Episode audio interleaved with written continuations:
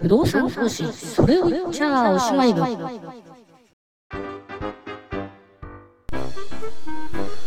このプログラムは約30年弱不動産投資に関わってきた私が個人の不動産投資のそれを言っちゃおしまいな話を楽しみながらお話しするプログラムです。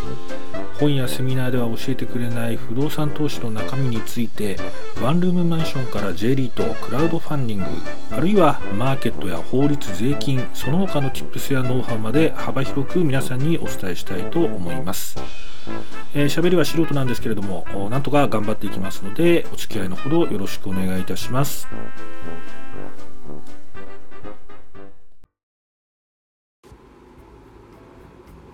はい、えー、不動産投資それを言っちゃおしまい部でございます。こんにちは。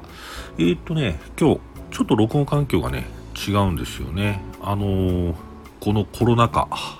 えー、それを支部長出張に今来ておりまして。その出張先のねホテルで今録音してます、えー、iPhone でね。いつもはねあのパソコンに一応マイクつけてねあの録音してるんですけど、え、今日 iPhone で、えー、ダイレクトにボイスメモで録音してるっていう状態です。ね録音状況ちょっといいかどうかわかんないですけれどもこんな感じですよね。まああの出張っていうとねあのやっぱりねそのあの国内ですけどね国内で今出張してますけどまあねあのその土地土地のねうまいもん食ってっていうのがね一つの楽しみなわけなんですけどまあねこのコロナ禍っていうことでね。あの残念ながらね今日もあの実はね会食しませんかっていうね予定も入ってはいたはいたんですけどまあちょっとね私の方からねまあちょっとっていうことでねお断り申し上げてえー、っていうところでね。まあねだからね一人で飯食ったんですけどまあ難しいですよね。知らない土地でねうまい店見つけるっていうのもね。あの今日はねうんあんまり当たりじゃなかったですね。あの非常にねあの食事が美味しいお土地柄なんでまあどことは言いませんけどもね。あのえ、ー、と期待は知ったんですけど、うん、まああんまちょっと今日は当たりの店じゃなかったですね。はい。えっ、ー、とねこの辺の様子 もねあのあそうそうそう。ブログサイトにねあの上げますんで。ね、ちょっと前にね、ブログサイトの話したんですけどね、あの、肝心のね、URL を言ってないっていうね、初歩的なミスっつかね、まあ本当にね、アクセス数とかあんま気にしてないんだなっていうところなんですけど、あの、ks-pass.com ですね、ks-pass.com でやってますんで、はい。えっ、ー、と、ツイッターはね、ハッシュタグそれ押しでやってくださいね。あの、いいねとかやってくださいね。別に何でもいいんだけど。ということで、今日はね、えっ、ー、と、何の話しようかなというところで、ですけれども、あのー、不動産のね、価格についてね、ちょっとお話したいと思います。ね、ちょっとした tips になるかなと思うんですけど、あのー、不動産っていうのは、うん、まあやっぱね、その開かれた市場でね、取引されている財じゃないですよね。まあ基本的にはあの、相対取引みたいな言い方しますけども、買いたい人、売りたい人っていうのが、まあ、オープンでね、出会う市場っていうのはないんで、えっ、ー、と、今この不動産いくらっていう、ね、株、株式だったらね、簡単ですよね。あの、ヤフーファイナンスかなんか見りゃね、あの、本日のお、お取引価格ね、前日の終値とかね、出てるんで、えー、簡単なんですけども、あのそうですね、えーと、相対市場で、えー、クローズな市場で取引されてるっていうのも不動産の投資財としての大きな特徴の一つでございまして、えーとそうなってくるとね、あの不動産のね適正価格自分がね買おうかなとかね興味あるっていう不動産のね適正価格がいくらかってことを判断するのは非常に難しいと、まあ、この辺はね現物資産ねのこう共通した特徴ではありますよね。現物資産でもね金なんかだとオープンな市場で取引されてるんでまあ今いくらかっていうのはすぐグラムあたりいくらかっていうのはすぐ分かるけれども例えばね美術品とかねヴィンテージカーとかねそういう現物資産っていうのは、えーと今いくらかって分からないっていうところです。まあ、ゆえにね、いろいろ全メリットがあるみたいなことは、なんか以前話したかな、みたいな記憶あるんですけど、まあそうじゃなくて、まあそういう難しい話じゃなくて、えー、例えばね、皆さんがね、不動産投資考えて、ね、あれですよね、落町とかね、えー、あの、場合によってはね、あの、その、住宅上でスーモ、スーモとかね、スーモはあれか、賃貸か。まあなんかサイトとかね、そういうのでこう物件見てね、えー、どこどこのワンルームマンション利回り6.11%みたいな書いてあるのがあって、えー、でねあの金額があるんですけどそれがね高いのが安いのかなっていうのはね大体皆さん気になると思うんですよね。で、えっと、この不動産が高いか安いかってねこう見た時に、まあ、あんまりね高いか安いかで判断しない方がいいですよっていうのがねこのポッドキャストの ちょっとテーマであったりするんですよね。あの投資設計がね間違えてなければあのなんつうかな元のね仕組みが間違えてなければあのまあ変な話極論言うとどんなもの買ったって、えっと、そんなにね大栗しませんよっていうのがね私の考え方なんであれなんですけど、えー、ただそれでもね、えっと、その不動産があの著しくね法外な値段ではないかっていう確認は必要だとは思うんですよね。で大体皆さんねそのホームページとか見てね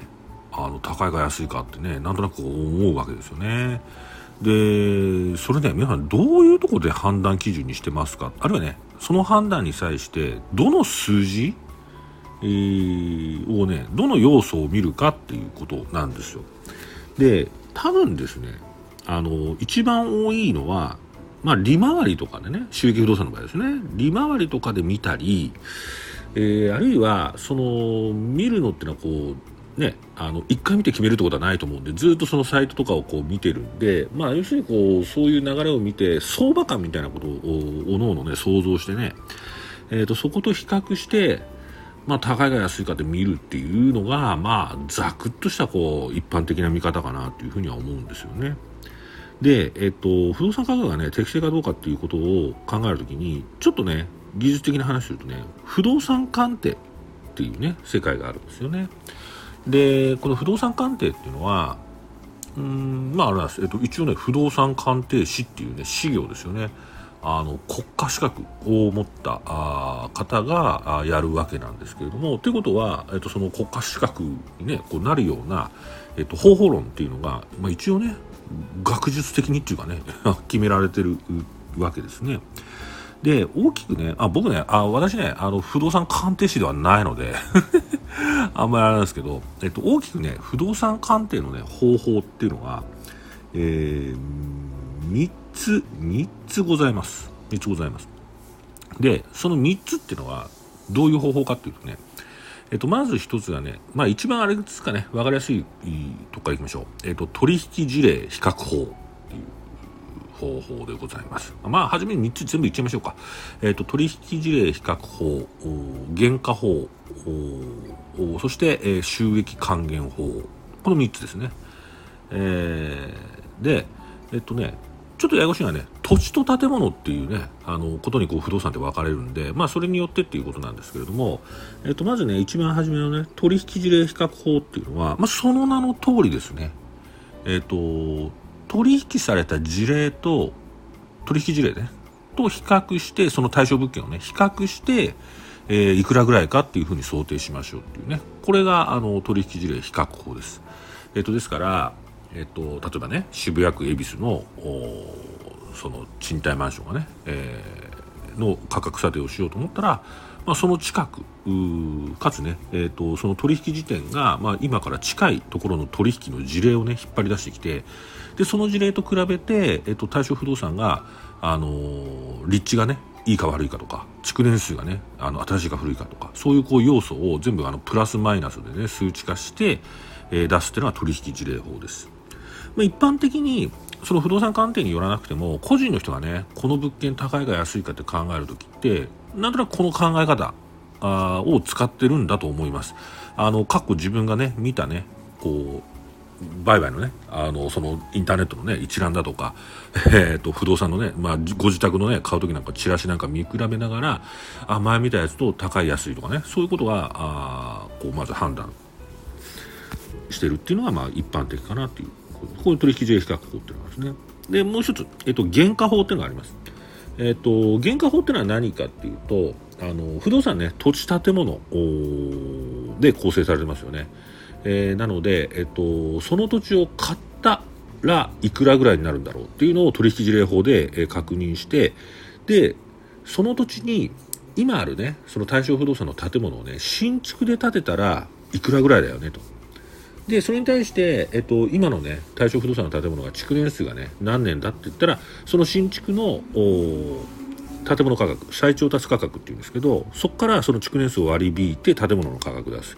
でぴったし合わせて、えーと、対象不動産土地建物の金額の合計出すと。これがね、えーと、原価法ですね、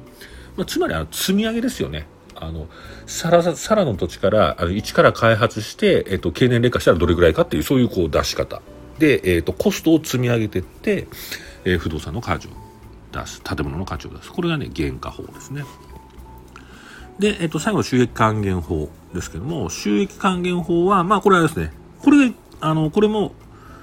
あの収益不動産というかね不動産投資するときにはあの重要視される。今一番これが重要視されてるのかなと思いますよね、えー、その名の通り収益を還元して、えーと、不動産価格を測る方法です、えー、ですから、えーと、そこの対象不動産で、えー、想定される賃貸収入賃料収入から、えー、費用を引くとあこれだけ年間収益いくらぐらい上がりますよね。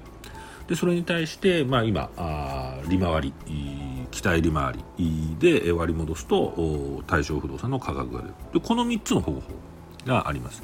でこの3つの方法を見ながら、えっと、トータル的に、えっと、最終的に価格出すっていうのが不動産鑑定のやり方っていうこういうことでございます。でえっとでね不動産のね公正な価格を出すっていうのはやっぱ結構面倒くさいっていうか難しいことだったりするんですよね。というのはやっぱり不動産っていうのは、えーと、価格決定の要素が非常に多いわけですね。えー、もうねその価格をね決めるパラメータ変数をね上げるとねもうキリがないですよね。あのー、まずね立地がありますねとかね。立地があります。築年数があります。用途があります、えー、あとねもっとね細かいこと。一番細かいこと言うと例えばね